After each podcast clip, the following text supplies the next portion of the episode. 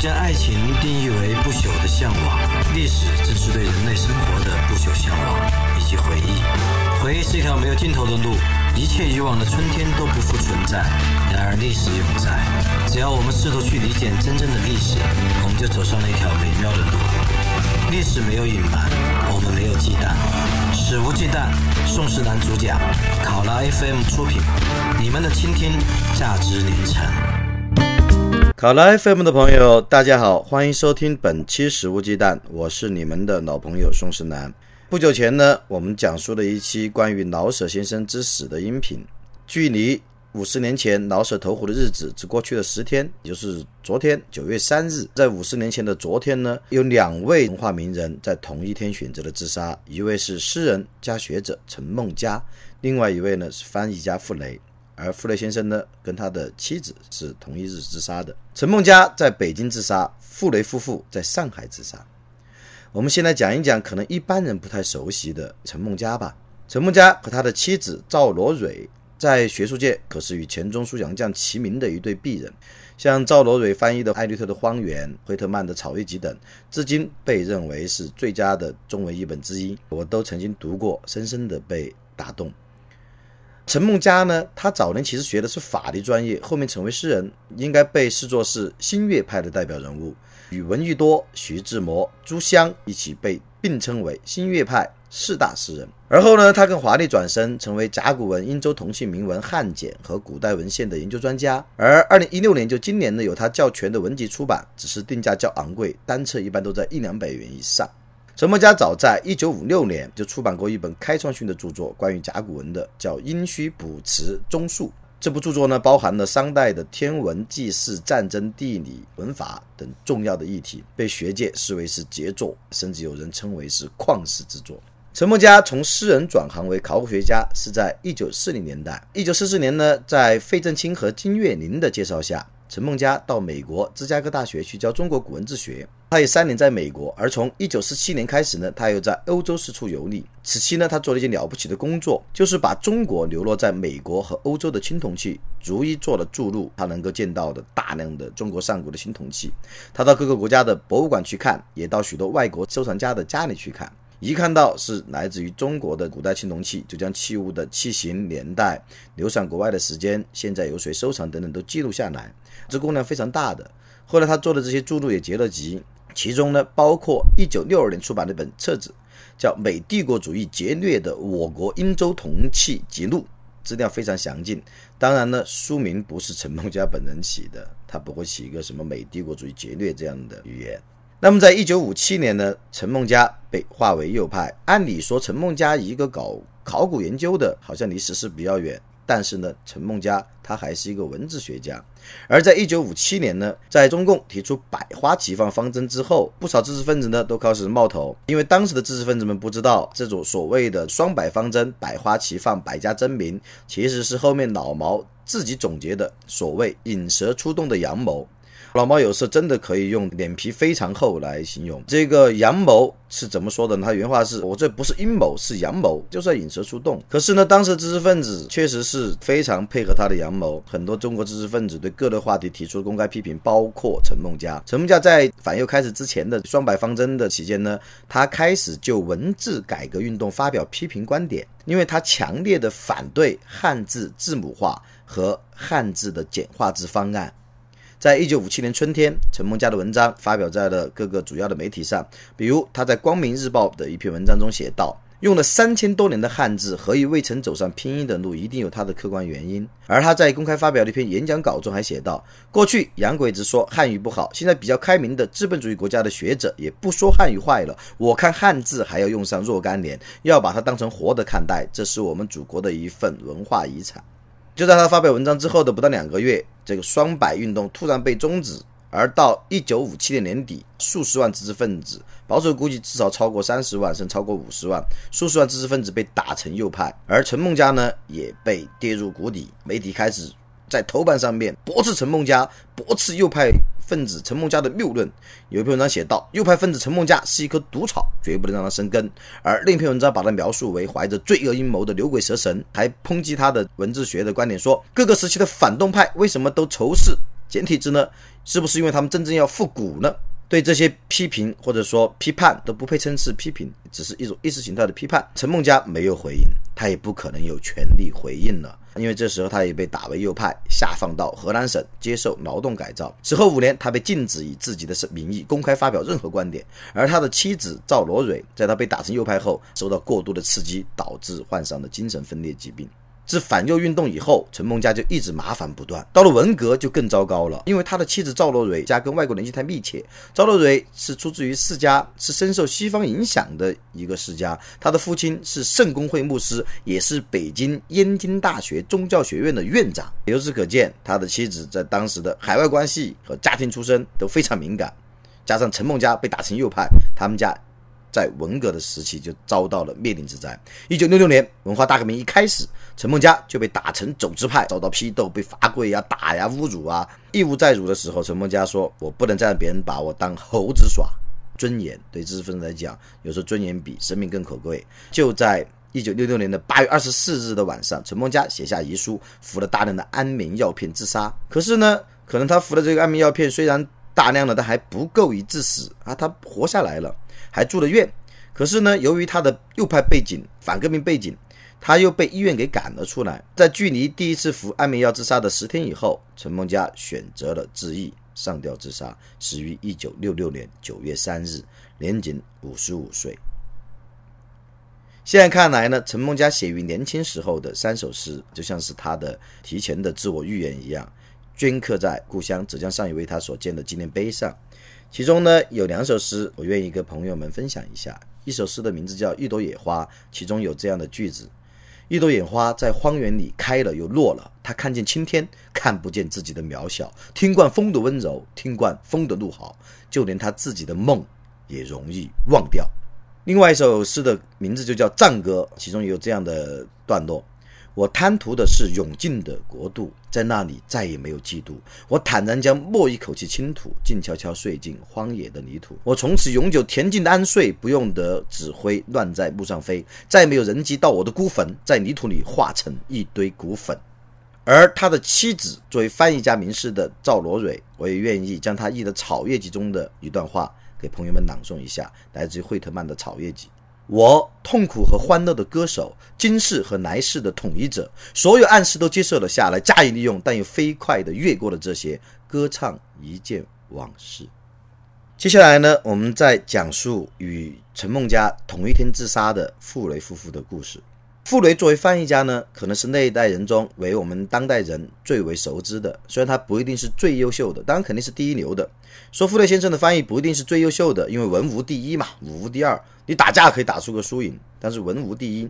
而且呢，跟傅雷先生同时代的优秀翻译家太多了，你很难说谁是第一名。但他们都第一流的，比如冯至、查良铮、王道乾、袁可嘉等等，这都是一系列闪闪发光的名字。他们所译的诗歌、文论和小说。在我的青少年时代，是深深地影响了我的审美判断。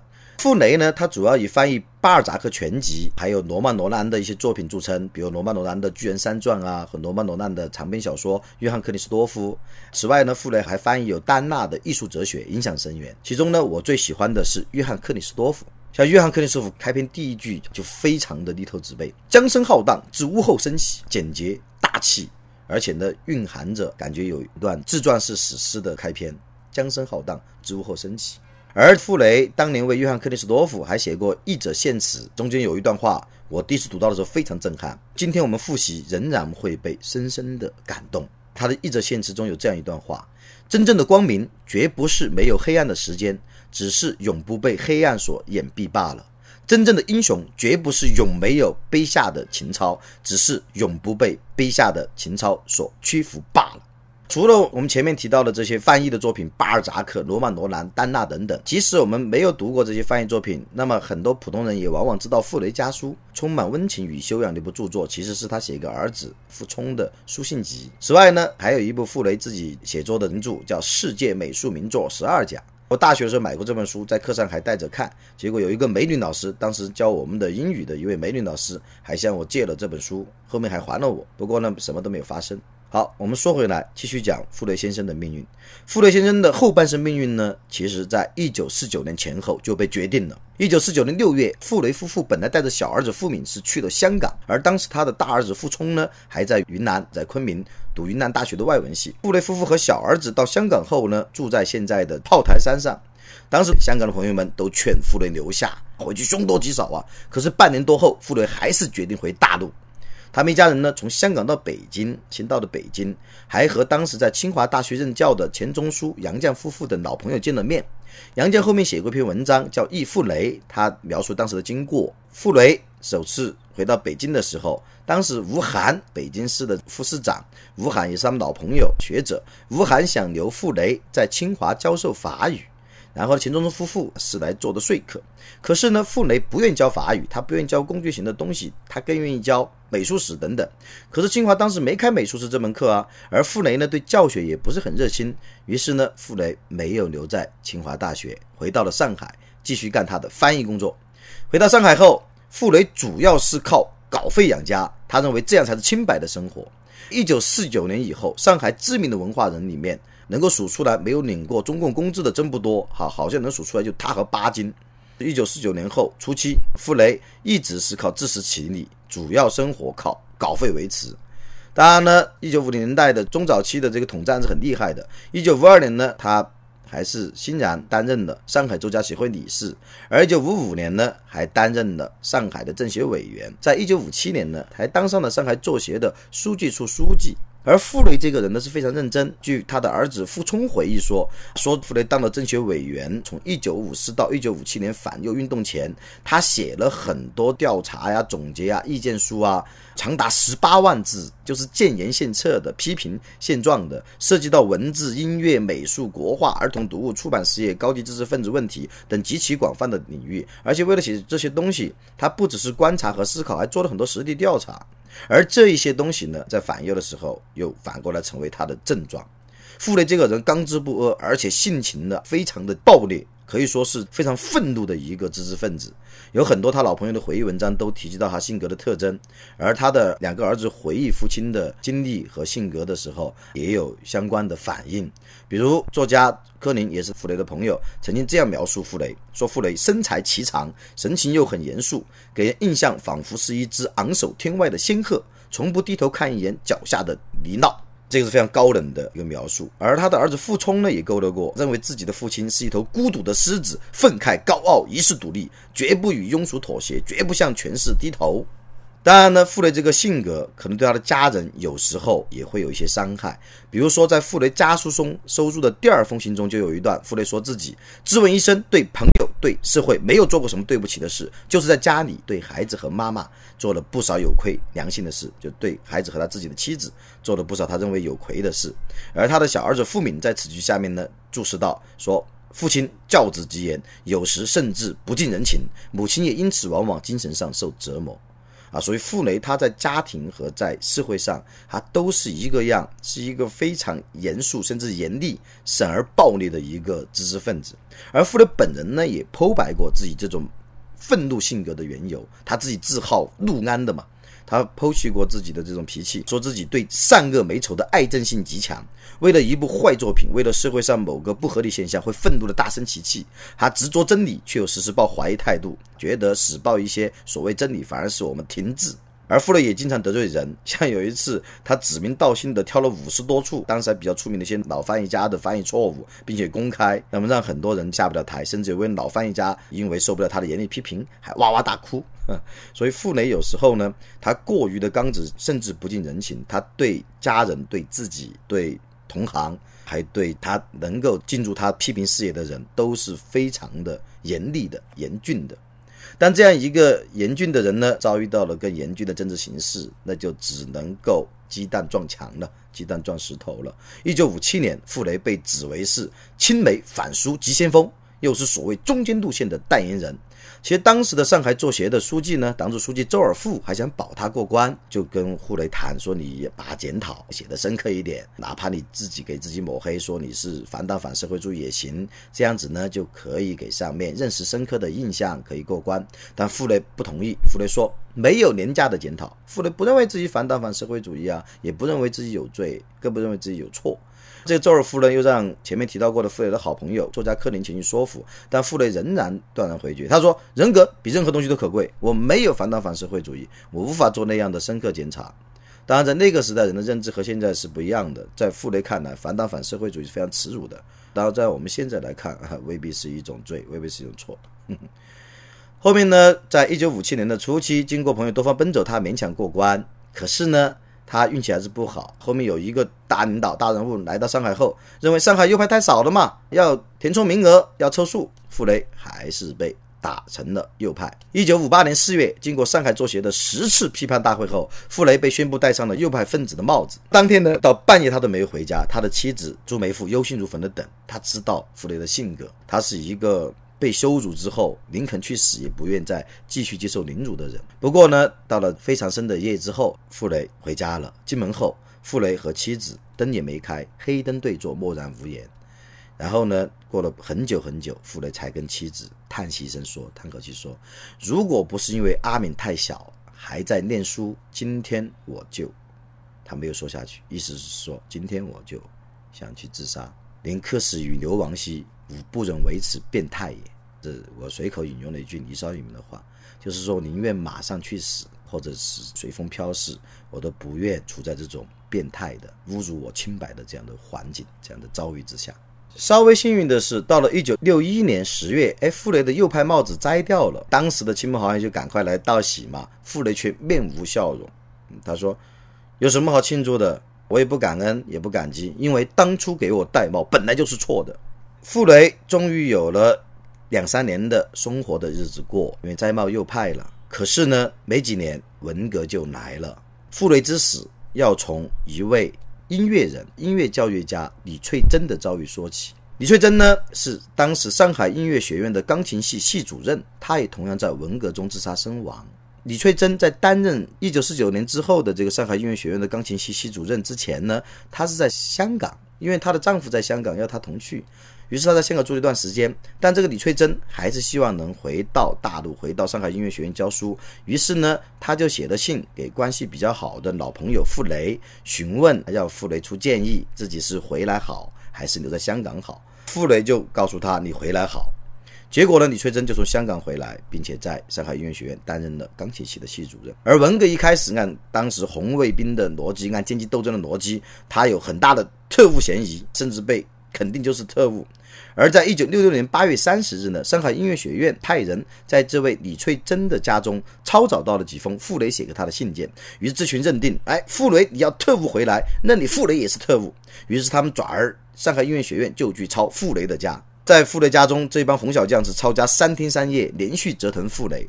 而其中呢，根据后面的作家叶永烈回忆说，有导致傅雷夫妇自杀的一个直接原因，就是红卫兵在他们住的那栋楼的阁楼抄到了一个箱子，是傅雷的姑母寄存在他们家的。红卫兵在箱子里找到了一个小圆镜，一个小镜子，是一九四九年前民国时期生产的。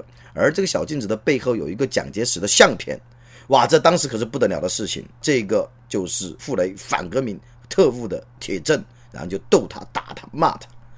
然后呢，傅雷终于不堪凌辱，选择了用自杀的方式来进行最后的抗争。傅雷自杀之前还写了一封非常特别的遗书，在遗书的开篇，他写道：“尽管所谓反党罪证（括号一面小镜子和一张褪色的旧画报）（括号是在我们家里搜出的，百口莫辩），可是呢，我们至死也不承认是我们自己的东西。实际上呢，它是寄存箱内理出之物。”我们纵有千万罪行，却从来不曾有过变天思想。我们也知道，搜出的罪证虽然有口难辩，在英明的共产党领导和伟大的毛主席领导之下的中华人民共和国，绝不至因之而判刑。刑是含冤不白，无法洗刷的日子，比坐牢还要难过。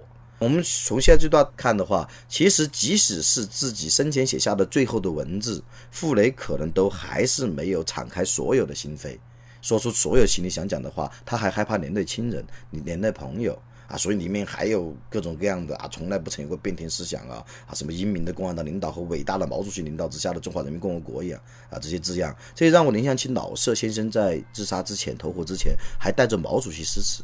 我觉得不管是傅雷遗书中的这种话语策略，还是也可能是他真实认知啊，我们现在没法去起傅雷于地下。但不论如何，那么使用了这种拥护啊。毛主席领导这样的字样和以及携带毛主席诗词去自杀，那也是在自杀之前最后一次亮明自己的政治态度。而亮明这个政治态度是为了求得自己的清白，还是为了害怕连累自己还在世的这个后人啊亲朋好友？咱们现在就不得而知了，不能妄自推断。好，我们接下来继续说傅雷的遗书，因为这封遗书我第一次读的时候非常感慨。在这封遗书中，除了开篇说了一大堆，我前面。念的这大段话，他还在遗书中委托妻子的哥哥朱文秀十三件事。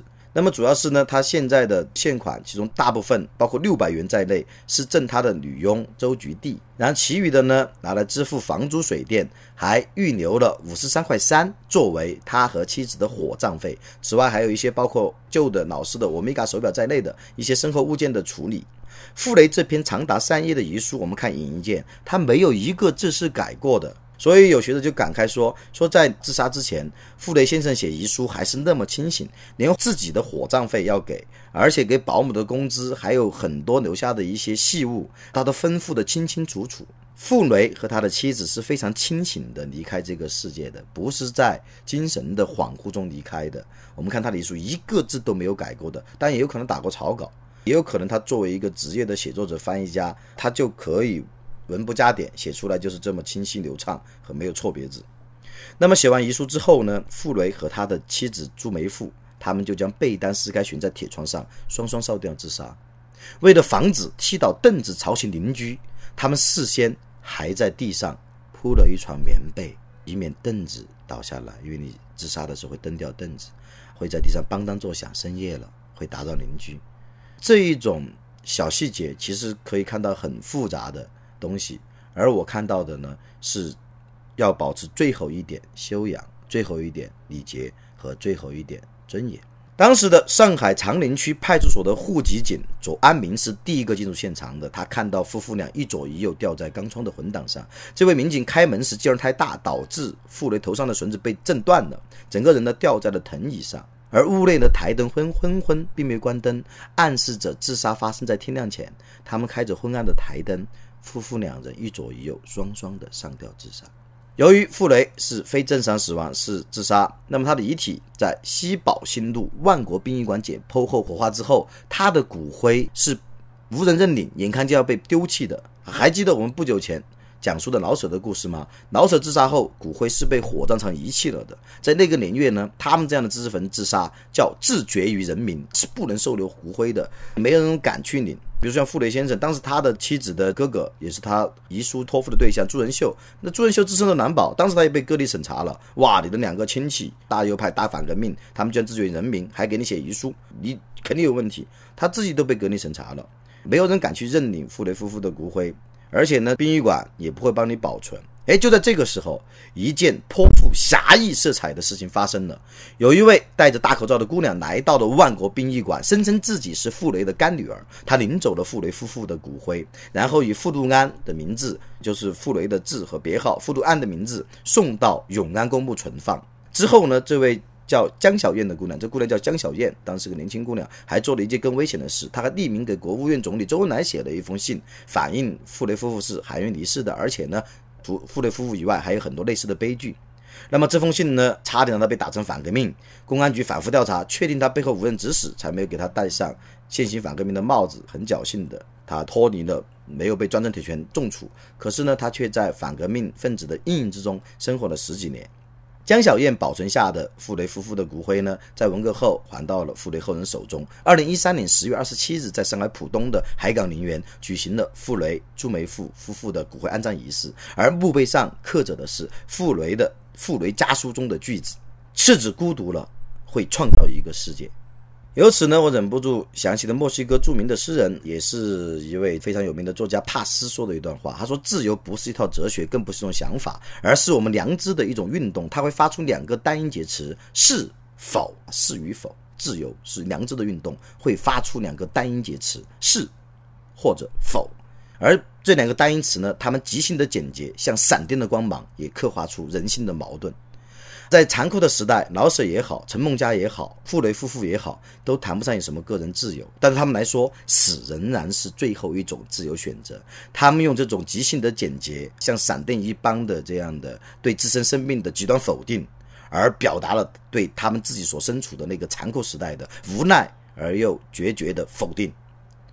那么，仅在文革十年中呢，有多少人自杀？说法不一，无法无从确定。我们讲述过老舍、陈梦家和傅雷夫妇，但他们只是沧海一粟。至于文革期间有多少人自杀，十年文革，那么现在是没有一个确凿的数据。较低的估计都至少有数十万，较高的估计那么是数百万，而一般的估计呢是一百七十多万人自杀。而非正常死亡的总数呢，那也更不可能知道了。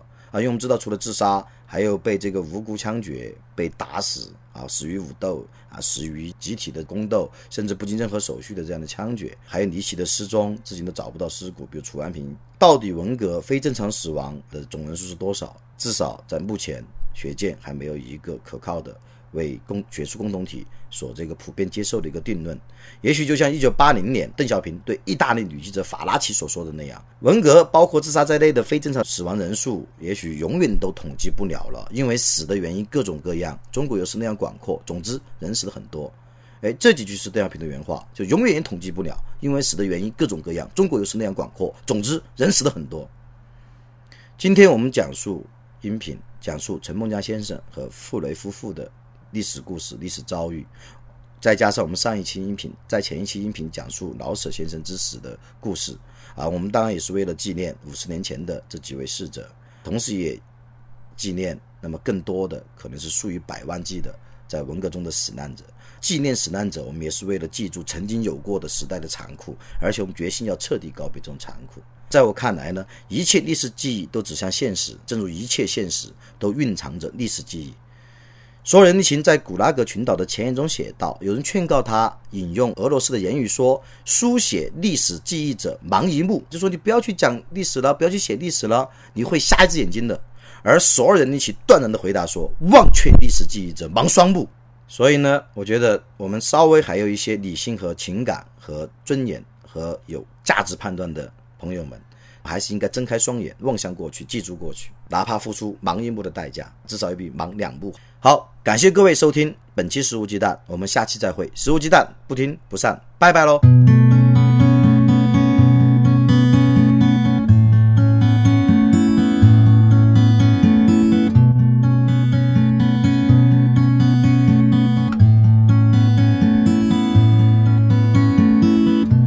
旧时光活在中，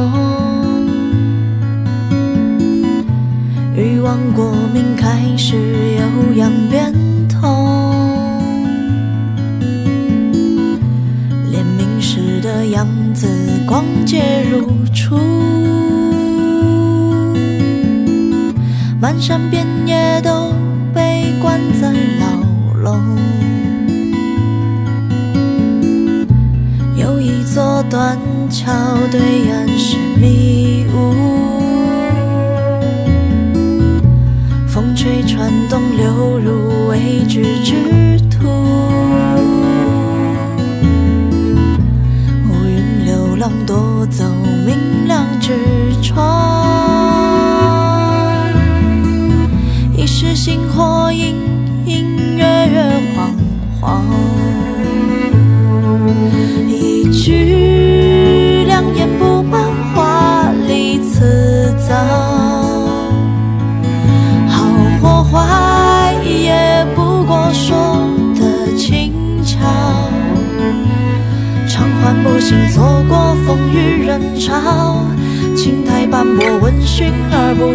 笑。